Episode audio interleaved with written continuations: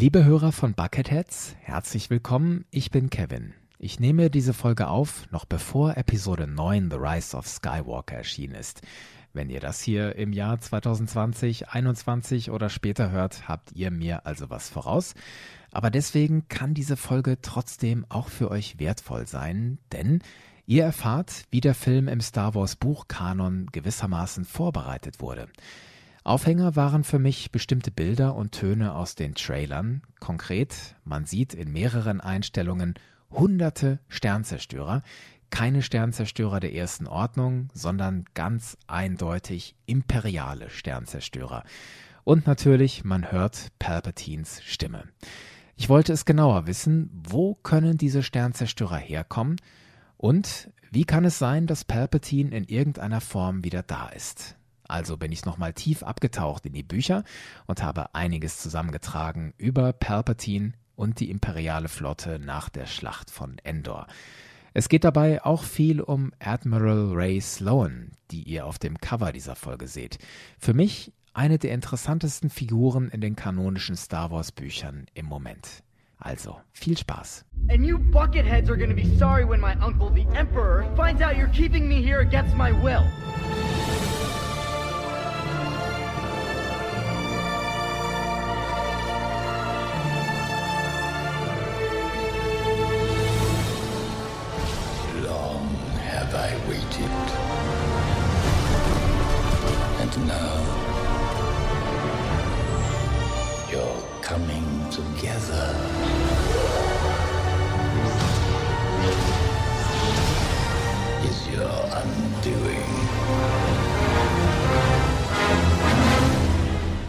Palpatine ist wieder da. Was ich persönlich ausgeschlossen hatte, ist in Episode 9 doch wieder Star Wars Wirklichkeit. Wie kann das sein? Ich zeige euch jetzt all die Hinweise, die es in den Filmen und Büchern dazu gab.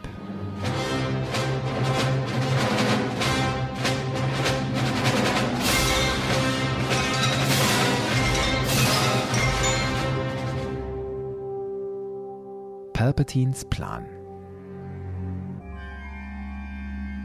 Schon in der Originaltrilogie wird deutlich, Palpatine hat vorausgesehen, dass er scheitern könnte. Er selbst könnte sterben, sein Imperium könnte untergehen. Die Quelle der Gefahr sah Palpatine in Luke Skywalker. Das sagte er schon in The Empire Strikes Back zu Darth Vader. We have a new enemy the young rebel who destroyed the Death Star. I have no doubt this boy is the offspring of Anakin Skywalker. How is that possible? Search your feelings, Lord Vader. You will know it to be true. He could destroy us. Hier sehen wir also einen vorsichtigen oder zumindest umsichtigen Palpatine. Später in Episode 6 stellt sich mir Palpatine etwas anders dar. Der Imperator ist überzeugt davon, dass alles nach seinem Plan verläuft. Er sagt zu Darth Vader: Everything is proceeding as I have foreseen.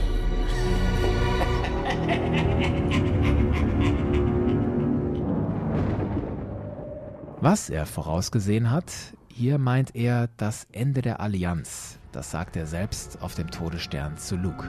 From here you will witness the final destruction of the Alliance and the end of your insignificant rebellion. Palpatine behält nicht recht. Seine Überheblichkeit ist seine Schwäche. Er übersieht, dass Luke Darth Vader bekehrt hat. Der Jedi Anakin Skywalker ist zurück und zerstört den Imperator.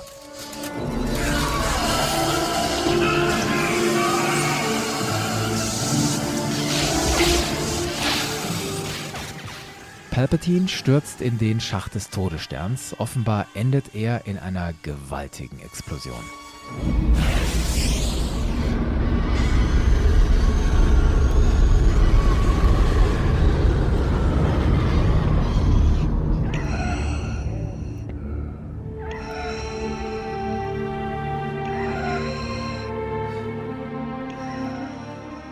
In Return of the Jedi 1983 gibt es keine Andeutung dafür, dass der Imperator einen Plan B hatte. einen Plan für den Fall, dass er scheitert. Ein solcher Plan wurde ihm erst Jahre später zugeschrieben, in den Geschichten, die heute zu den Legenden zählen, und seit 2015 wurde im Kanon dieser Plan neu aufgebaut. Das passiert in mehreren Büchern, vor allem in der Aftermath-Trilogie, in Comics wie Shattered Empire und auch in der Story des Spiels Battlefront 2. In Aftermath, Empire's End, gibt es eine Szene, die spielt unmittelbar vor der Schlacht von Endor – Palpatine sagt da, es stehe eine Schlacht bevor, nämlich die von Endor. A battle will soon be upon us. You will win it, most assuredly. Another vicious smile. One way or another, Palpatines Gesprächspartner in dieser Szene meint, der Imperator werde die Schlacht schon gewinnen. Der Imperator selbst antwortet anders, als wir es in Return of the Jedi sehen. Nicht etwa, die Rebellenallianz wird untergehen, sondern Palpatines Antwort hier in Aftermath lautet sinngemäß, kann sein, dass die Rebellen die Schlacht gewinnen, kann sein, dass Luke mich besiegt, aber am Ende werde ich trotzdem gewinnen. So, jetzt sind wir am Knackpunkt. Wieso ist sich Palpatine so sicher, dass er weiter existieren kann, selbst wenn er gegen Luke und die Rebellen verliert? Wie lautet sein Plan? Hier spielt der Mann eine Rolle, mit dem Palpatine in der Szene gerade eben gesprochen hat. Er heißt Gallius Rex. Nicht zu verwechseln mit Captain Rex, dem Klonkommandanten. Nein, Gallius Rex wird in der Aftermath-Trilogie eingeführt. Er war ursprünglich ein Junge auf dem Planeten Jakku, der sich an Bord eines Schiffes geschlichen hat, das nach Coruscant geflogen ist. Das Schiff gehörte zufällig Palpatine, denn der hatte schon, bevor er Imperator wurde, auf Jakku eine Operation laufen. Dort ließ Palpatine ein Observatorium aufbauen. Und als der junge Gallius Rex, damals noch Galley, mit dem Schiff auf Coruscant ankommt, wird er von Palpatine gestellt. Palpatine sieht etwas in dem Jungen, bietet ihm sogar das Du an und nennt dabei zum ersten Mal überhaupt seinen Vornamen. Oh, I don't know your name, sir. A small smile. We can be on a first name basis, you and I. Galley, my name is Sheev. We will be friends. An emperor must have friends after all. Diese Szene stammt aus dem zweiten Aftermath-Band Live Dead. Palpatine schickt den jungen Gallius Rex zurück nach Jakku. Dort soll Galley darüber wachen, dass Palpatines Observatorium fertig wird. Zehn Jahre später ist das Observatorium fertig. Palpatine ist zufrieden mit Rex und offenbart ihm, was er mit ihm vorhat. My precious boy, are you ready to be the outcast? Are you prepared to become the contingency, should it come to that? Palpatine fragt, bist du bereit to become the contingency? Bist du bereit, mein Notfallplan zu werden? Was genau ist dieser Contingency Plan? Er besteht aus zwei Elementen. Das eine Element erklärt Palpatine im Roman Aftermath Empire's End. Da spielt er mit Gallius Rex eine Art Schachspiel und erläutert, was passiert, wenn die Hauptfigur dieses Spiels, der Imperator, vom Gegner geschlagen wird. If an empire cannot protect its emperor, then the empire must be deemed a failure. It collapses not only because its central figure is gone, but because it must not be allowed to remain. Das Imperium, das den Imperator nicht schützen konnte, muss untergehen. Dieses Konzept lässt der Imperator nach seinem Tod durchziehen. Er nennt es Operation Cinder, Operation Asche. Er befiehlt, dass selbst Planeten, die loyal zu ihm standen, zerstört werden. Gezeigt wurde das zum ersten Mal im Jahr 2015 im Comic Shattered Empire. Darin sah man, wie ein imperialer Sternzerstörer Satelliten über Naboo absetzt, die dann einen zerstörerischen atmosphärischen Sturm entfachen. Zwei Jahre später in der Kampagne von Battlefront 2 sehen wir das auch. Auch dort setzen Sternzerstörer diese tödlichen Satelliten über einem Planeten ab und Offiziere wie Admiral Versio setzen den Plan um. Andere, wie Versios Tochter Aiden, sind dagegen. I did not call for you, Commander Versio. Vardos is our target. One of them, yes. Why? The entire planet and its people, they're they're loyal to the Empire. The Emperor commands it. We will purge this planet and others. Fear shall spread, and the galaxy will remember who is in control. This is our home. The Empire is our home, and we will do as the Emperor commands. Admiral Versio zieht den Plan durch. Der atmosphärische Sturm richtet auf dem Planeten Vados massive Zerstörungen an. This storm is unnatural. I've never seen anything like it. The locals must be terrified. This is just the beginning. When people see what we've done here, that terror will spread throughout the galaxy.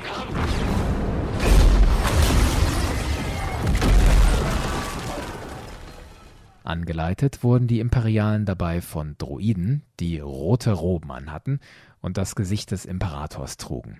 Gallius Rex wurde in der Aftermath-Trilogie auch von solchen Palpatine-Droiden geführt und einer von ihnen führte in Battlefront 2 auch Admiral Versio. This messenger's presence is a great honor, one I choose to share with my daughter.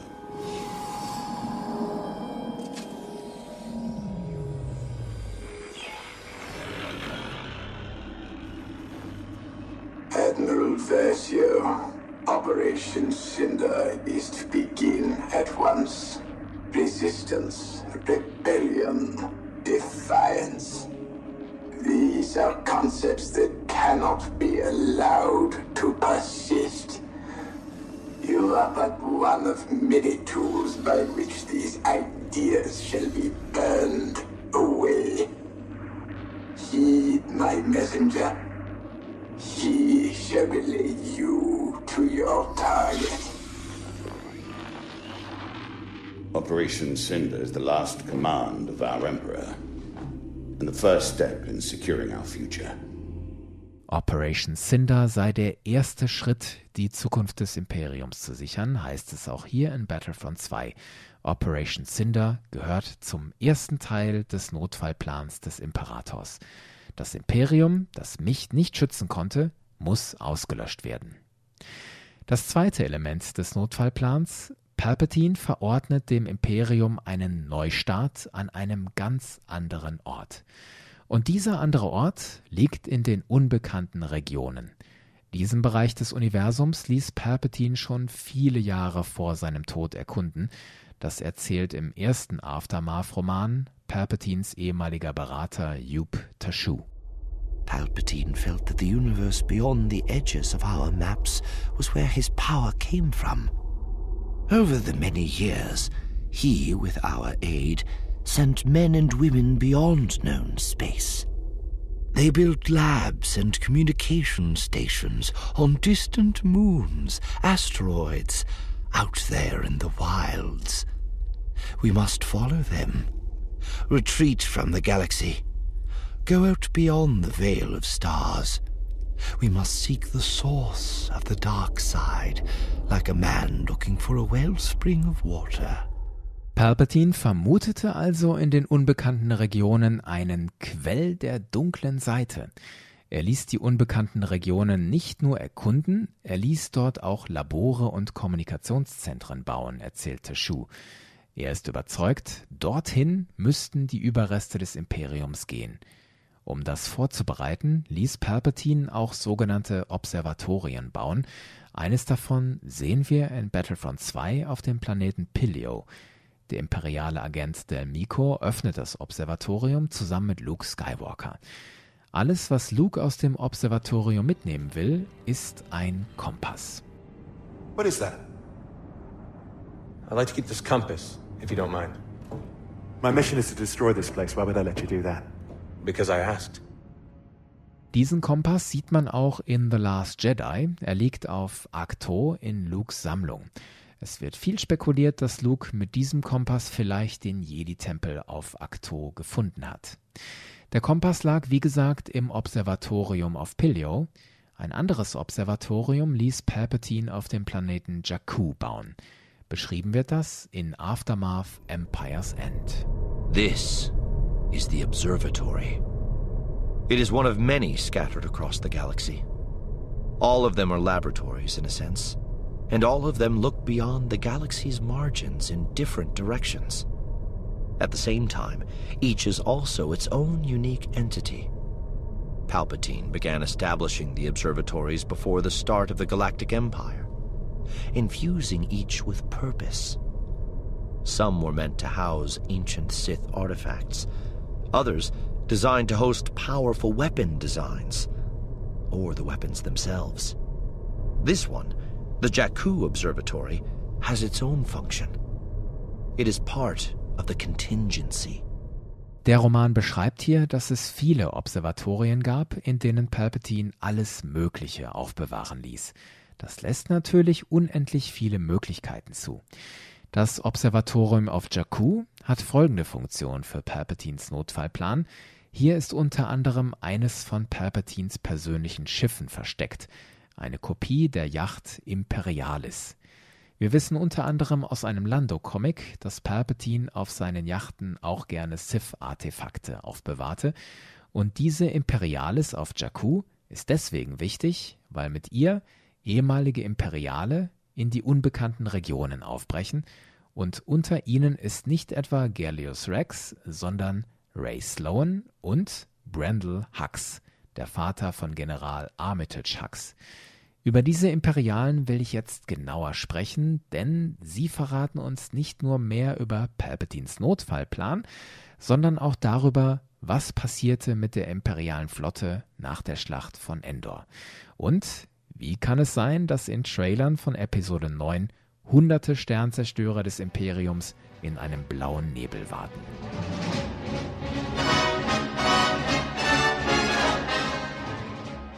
Die imperiale Flotte nach der Schlacht von Endor. We've got to give those fighters more time. Concentrate all fire on that superstar destroyer. Die Zerstörung der Executor in Return of the Jedi. Sir, we've lost our bridge deflector shield. Intensify the forward batteries. I don't want anything to get through. Intensify forward firepower! Ah! Too late!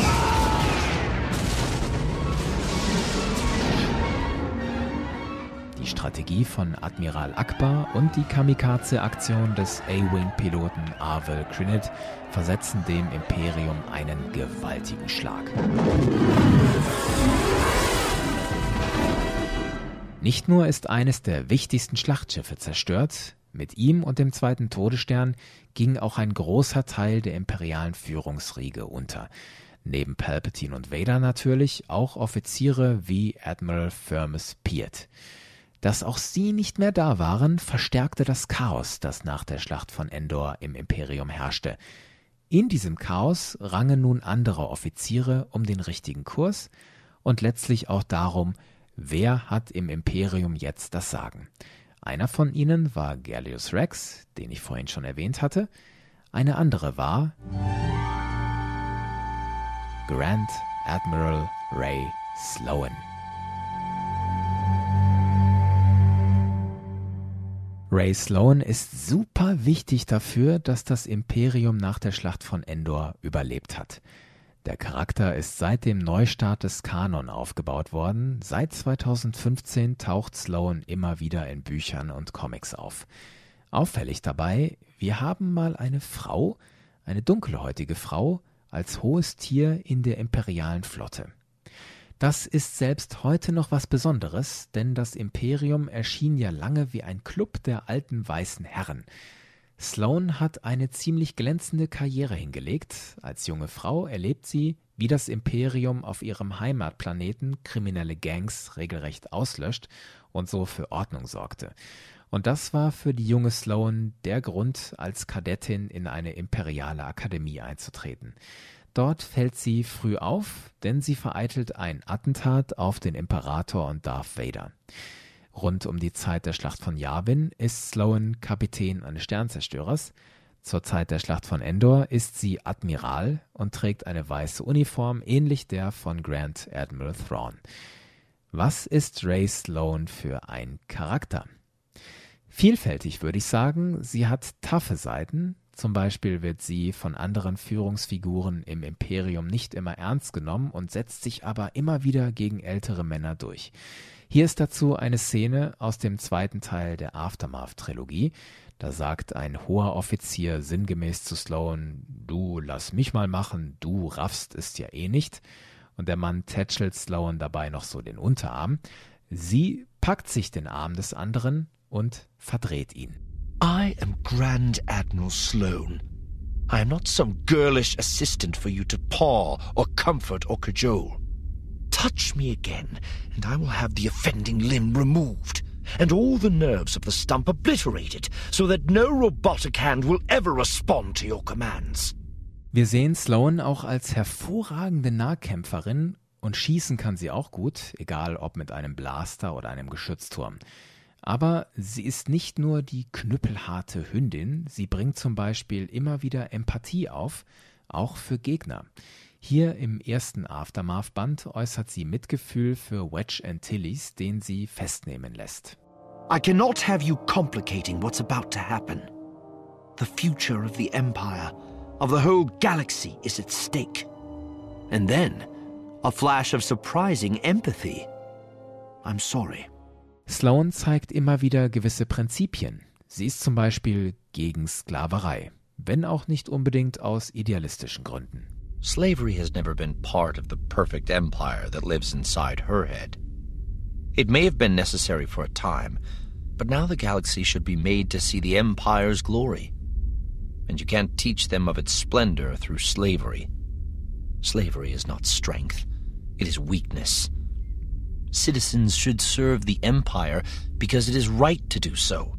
Und die Autoren der verschiedenen Bücher geben Ray Sloan auch eine zutiefst menschliche Seite, eine mit einer gewissen Tragik. Sie träumt den unerfüllten Traum von einer eigenen Familie. Wenn sie ihre Assistentin Adia sieht, denkt sie, das könnte meine Tochter sein. Adia would make a fine daughter. Sloan never chose that path, of course. Never thought to raise a family, lest it be yet another excuse for the men in power here to keep her from rising in the ranks. But now she wonders what her life would have been had she gone that route. A family, a husband, a daughter like Adia. Ihr merkt, Grand Admiral Sloan ist ein facettenreicherer und runderer Charakter als zum Beispiel Grand Admiral Thrawn im Moment. Und sie hat, wie gesagt, eine riesige Bedeutung dafür, dass das Imperium nach der Schlacht von Endor überlebt. Sie gründet den Zukunftsrat, den Future Council. Das ist ein Gremium, das die Zukunft des Imperiums steuern soll. The future of the Empire will be decided by us. In diesem Rat sitzen verschiedene Führungspersönlichkeiten, die nach der Niederlage bei Endor noch übrig sind, und der Zukunftsrat ist von Anfang an zerstritten, weil so ziemlich jeder die Macht an sich reißen will. Zum Beispiel Moff Pandion. Perhaps it's time to share, Admiral. Bring your fleet forward. Let's not run with our tail tucked betwixt our legs. Let's go the other way. Build up our presence. The rebels come poking around, they'll find they have stirred a nest of vipers. Im Rat sitzen aber auch vernünftige Leute, die einen realistischen Blick auf die Lage des Imperiums haben, zum Beispiel General Shale. We are the ones who enslaved whole worlds full of alien inhabitants. We are the ones who built something called a Death Star under the leadership of a decrepit old goblin who believed in the dark side of some ancient, insane religion. Nach und nach setzt sich Sloan gegen die anderen Imperialen durch und tritt danach öffentlich als Anführerin des Imperiums auf. This is Grand Admiral Ray Sloan, Commander of the Imperial Navy and de facto leader of the Galactic Empire. The Empire remains vigilant in combating the anarchist criminal government calling itself the New Republic. The dream of a safe, sane, and unified galaxy did not die with the glorious Emperor Palpatine. The Galactic Empire continues to march forward, tirelessly diligent in its quest to return order and stability where none before existed. Sloan nennt sich hier zwar Anführerin, in Wahrheit ist sie es zu diesem Zeitpunkt noch nicht. De facto gibt es da noch zwei andere Personen.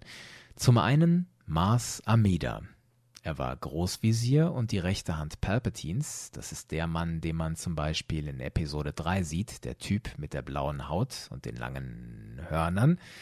Der ist nach Palpatines Tod auch offiziell Anführer des Imperiums auf Coruscant, aber wirkliche Macht hat er eigentlich nicht. Die Macht liegt beim Militär, bei der Armee und bei der Flotte.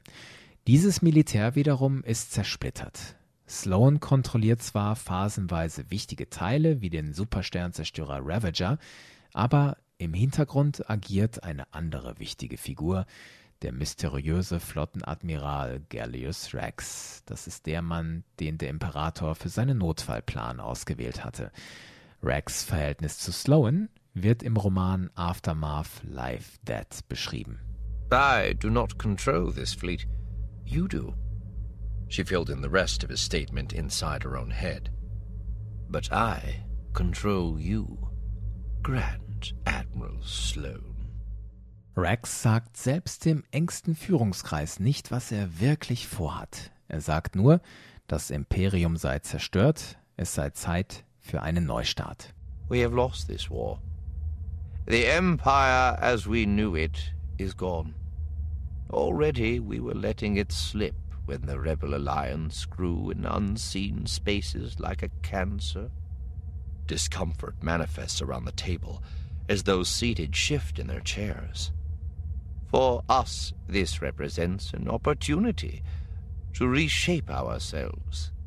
Dabei hat Rex ja den Auftrag von Palpatine, das Imperium, das mich nicht schützen konnte, muss zerstört werden. Und genau das findet Ray Sloan heraus. Zumindest erkennt sie, dass Rex die Imperialen betrügt. Rex, der de facto Anführer des Imperiums, füttert die neue Republik mit Informationen, wo sie das Imperium hart treffen kann. Zum Beispiel versammelt sich der imperiale Zukunftsrat auf dem Planeten Akiva. Im Orbit sind einige Sternzerstörer, an Bord auch wichtige Offiziere, unter ihnen Ray Sloan.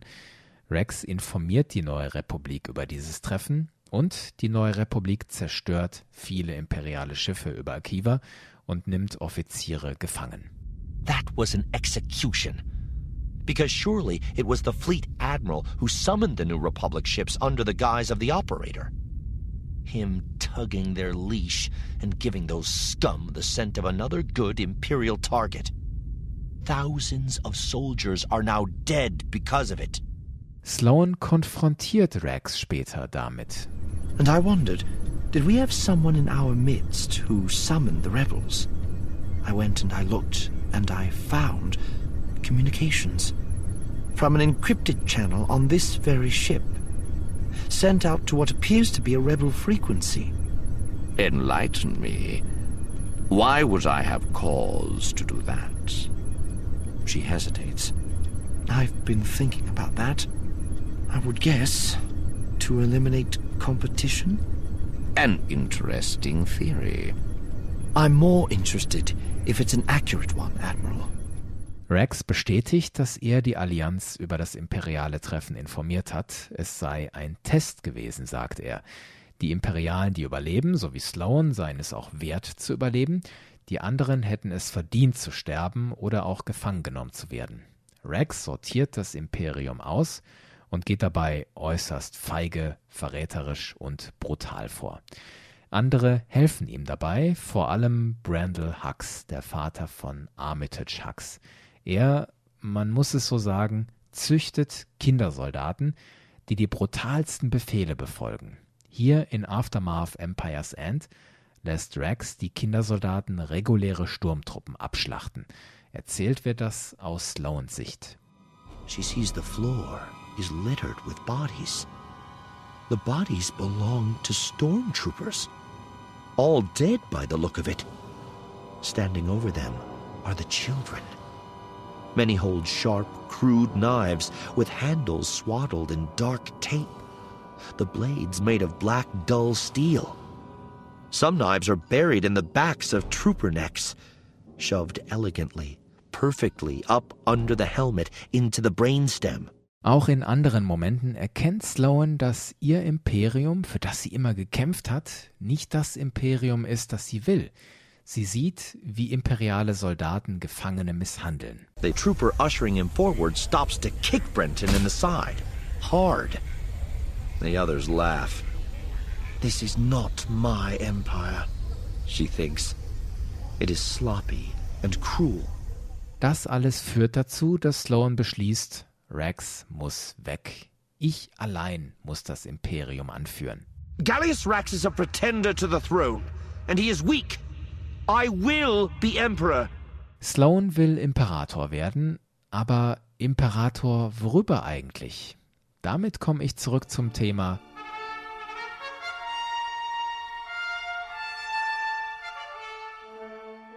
die imperiale Flotte nach der Schlacht von Endor. Jetzt aber wirklich.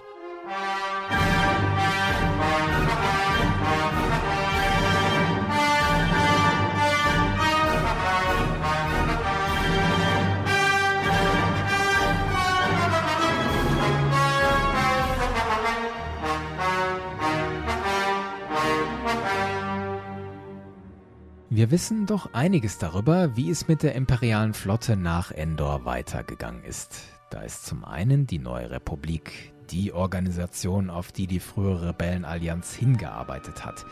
Die neue Republik gibt an, sie habe viele Schiffe der imperialen Flotte gekapert. Hier sagt das Leia Organa im ersten Aftermath-Band in einer Propaganda-Ansprache.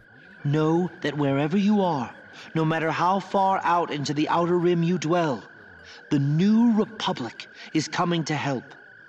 Already we've captured dozens of Imperial capital ships and destroyers. Tatsächlich baut die Republik sogar einige Sternzerstörer auseinander, um daraus neue Schiffe zu bauen, darunter die sogenannten Starhawks. Das sind riesige Schlachtschiffe mit einem sehr mächtigen Traktorstrahl, die später in der Schlacht von Jakku eine Rolle spielen werden. Okay, das ist die Darstellung der Republik. Wir haben viele imperiale Schiffe ausgeschaltet. Wie viele genau, das wissen selbst die ranghöchsten imperialen Militärs nicht. Deswegen beauftragt Admiral Ray Sloan ihre Assistentin, gib mir eine Liste. Hier ist die entsprechende Stelle aus Aftermath Live Dead. Get me a proper accounting of all the ships that were in Imperial service when Palpatine still lived. Das Ergebnis dieser Untersuchung, zumindest so wie Sloan es erfährt, lautet, und wir fangen hier mit den Riesenkommandoschiffen an, den Supersternzerstörern, zur Zeit der Schlacht von Endor waren 13 Supersternzerstörer im Dienst. Zwei wurden noch während der Schlacht zerstört, darunter die Executor. Drei Supersternzerstörer wurden von der neuen Republik übernommen. Fünf wurden später zerstört. Ein Supersternzerstörer wurde von Piraten übernommen, nämlich die Annihilator. Einer wurde in eine Gravitationswelle gezogen und ein Supersternzerstörer wird vermisst, die Eclipse. Palpatines persönliches Schiff, da weiß keiner, wo das gerade ist. That leaves Palpatine's own command ship, the Eclipse.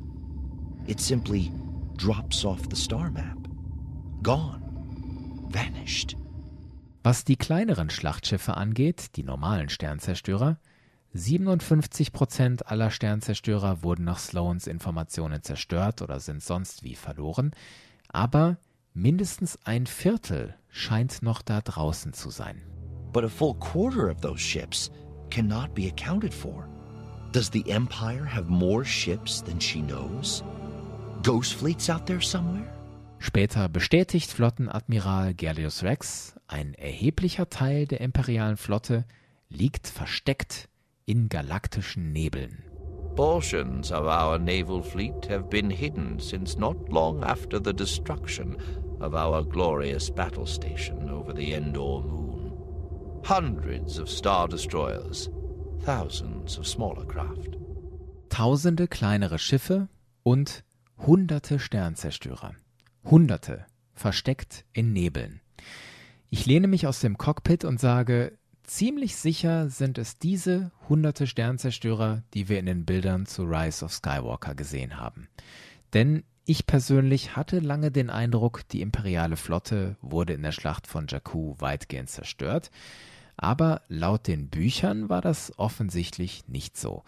Denn die imperiale Flotte sammelt sich zwar über Jakku und kämpft gegen die neue Republik, aber scheinbar fliegt gar nicht die komplette imperiale Flotte nach Jakku. Gallius Rex selbst verrät nicht, was er mit den Schiffen macht. The fleet's hiding in the nebulae. Will you utilize them? He offers another vicious smile, and she mistakes it as confirmation. Später auf Jakku sieht Sloan, wie Teile dieser Flotte aus dem Hyperraum kommen. Erst der Supersternzerstörer Ravager, dann Dutzende andere Sternzerstörer. Sloan turns, and she too gasps. Up above, a super star destroyer has come out of hyperspace, tearing the sky open like a slicing blade. The Ravager, she thinks. All around it, other ships begin to jump in one by one. Star destroyers mostly, manifesting out of nothing. Dozens of them. More than she commanded. Which can only mean these are the hidden fleets. The ones concealed across the nebulae. She came to Jakku looking for Gallius Rax. It looks like Rax has come home. And he has brought the whole Empire, her Empire, and her ship with him. Sloan denkt hier, das sei die Flotte, die versteckt war. Sie sieht Dutzende Sternzerstörer. Wir wissen aber, dass in den Nebeln Hunderte versteckt waren, also deutlich mehr. Jetzt gibt es zwei Möglichkeiten. Erstens, es sind doch alle diese Schiffe im Orbit von Jakku. Sloan sieht einfach nur nicht alle oder das Buch ist hier ungenau mit den Zahlen.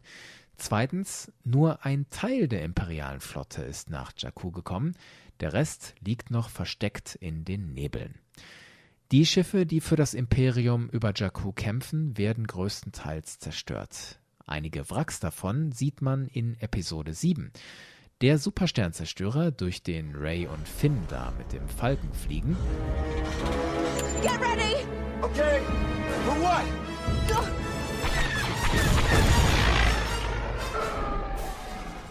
Das ist der Supersternzerstörer Ravager. Wie die Ravager zerstört wird, wird beschrieben in Aftermath Empire's End. Ein Kreuzer der neuen Republik, ein Modell der Starhawk-Klasse, zieht die Ravager mit einem mächtigen Traktorstrahl zur Oberfläche. Andere Schiffe zerstören den Antrieb der Ravager und der Supersternzerstörer stürzt ab. Hier beschrieben aus den Augen von Admiral Akbar. Soldiers and pilots of the New Republic, the dreadnought Ravager is down. It falls to Jakku. Beware debris and take cover!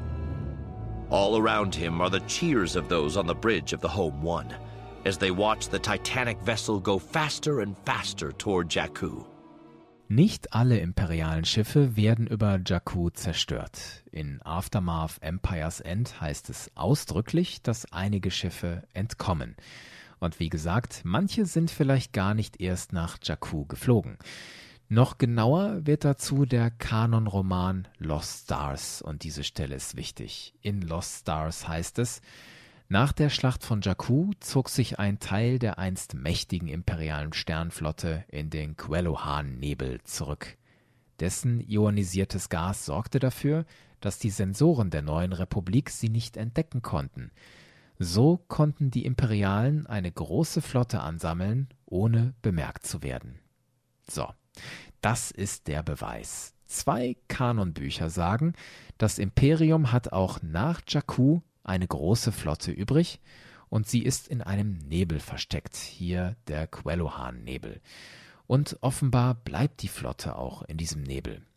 Wobei ich einige Dinge ohne den Film auch nicht erklären kann. Zum Beispiel, wieso bricht ein Sternzerstörer in einem der Trailer durch eine Eisschicht? Und wer bemannt eigentlich diese Sternzerstörer? Sind das diese roten Sith Trooper, die uns vorgestellt wurden? Das sind Lücken, die die Bücher nicht schließen können. Wie passt das jetzt zusammen mit Palpatines Contingency Plan, seinem Notfallplan? Und wie passt das zu der Tatsache, dass es ja die erste Ordnung gibt? Der Schlüssel dafür lag tatsächlich auf Jakku.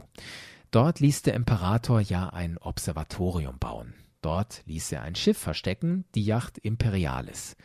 Ray Sloan erfährt davon, noch während die Schlacht von Jakku läuft. Sie stellt dort Gallius Rex, kämpft mit ihm und erschießt ihn schließlich. Während Rex im Sterben liegt, offenbart er Sloan, ich habe die Eclipse in die unbekannten Regionen vorausgeschickt. Die Eclipse, ihr erinnert euch, das ist der Supersternzerstörer, von dem Sloan nicht wusste, was aus ihm geworden ist. Der persönliche Supersternzerstörer des Imperators. Already sent a ship ahead. A dreadnought. The Emperor's. It hits her. Of course. Back on Coruscant, looking through the Imperial archives and taking an accounting of all the ships, one stood out as not being accounted for properly. It was said the New Republic took it down, but no tracking record showed that fate. Und Rex sagt weiter, ich sterbe, deswegen musst du, Sloan, jetzt Palpatines Notfallplan in die Tat umsetzen. The eclipse, she says. He nods. Go to it. Leave this place. Find a new domain. Start the game over. Wo dieses Zuhause genau liegen soll, hat Palpatine vor seinem Tod festgelegt, nämlich in den unbekannten Regionen. Und woher wusste Palpatine, wo genau in den unbekannten Regionen? Auch das wird in Aftermath Empire's End erklärt. Palpatine hatte Hilfe von einem alten Bekannten. Admiral Thrawn, an alien with ice blue skin who came from beyond the borders of the known galaxy. Palpatine only kept that one around because of what he knew of traversing those deadly interstices. Much of what Thrawn knew went into the computations of this machine.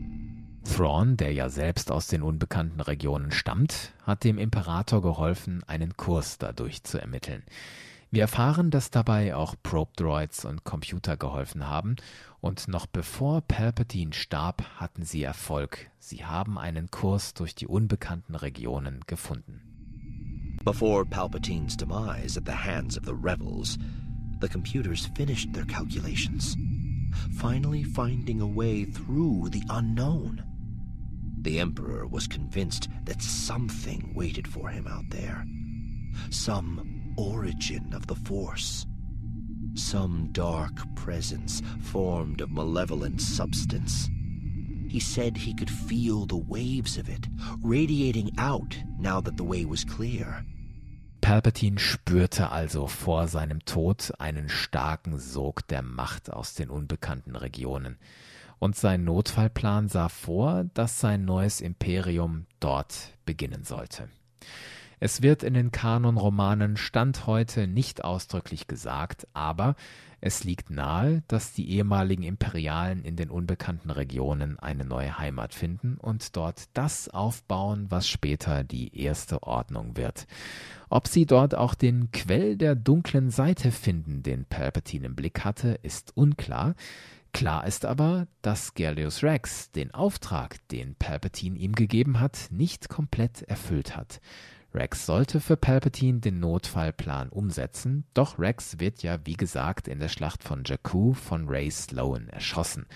Und für diesen Fall, dass Rex versagt, hatte Palpatine schon etwas im Sinn. And if all goes well, you will remain the contingency. If you fail me, then I will find another.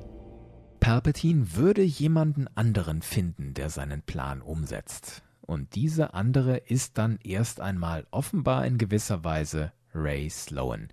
Sie bricht nach der Schlacht von Jakku mit dem Schiff Imperialis in die unbekannten Regionen auf.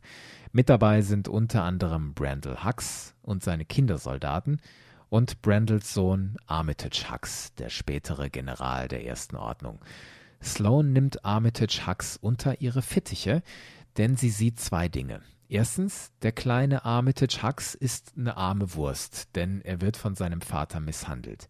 Zweitens, trotz seiner Schwäche, die anderen Kindersoldaten hören auf Armitage. Deswegen beschließt Sloan, sie beschützt den kleinen Hux vor dessen Vater. Dafür ist der kleine General mit seinen willigen Soldaten auf ihrer Seite. Sloan zwingt Brendel Hux mit Gewalt, seinen Sohn Armitage in Ruhe zu lassen. Your son, Armitage. I know you don't like him. I suspect you hurt him. Psychologically or physically, I don't know, and I don't care. You will leave him alone. And you will teach the boy everything that you know. Wir wissen aus dem Kanon Stand heute nicht, wie lange Sloan das neue Imperium in den unbekannten Regionen anführt. Wir wissen aus dem Kanon auch noch nicht, wie aus dem Imperium dann genau die erste Ordnung wird. Aber es ist Ray Sloan, die den Begriff First Order zum ersten Mal benutzt. It's time to start over, she says to Hux. That is our first order. To begin again, and to get it right this time.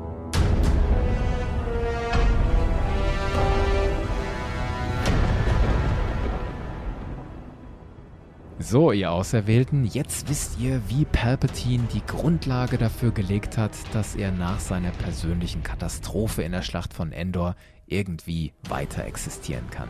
Stichwort Notfallplan, der Contingency Plan. Und ihr wisst, dass da in einem Nebel tatsächlich hunderte imperiale Sternzerstörer versteckt wurden. Wenn das mal kein nützliches Wissen ist. Ich danke euch fürs Zuhören und denkt dran, ich freue mich über Kommentare, zum Beispiel auf YouTube und Facebook beim Bucketheads Podcast und besonders gern mag ich ja das Medium Twitter im Moment. Dort findet ihr mich als Kev Nobi. Jetzt aber auf Wiedersehen, Bucketheads und evakuieren. Bye bye, Buckethead!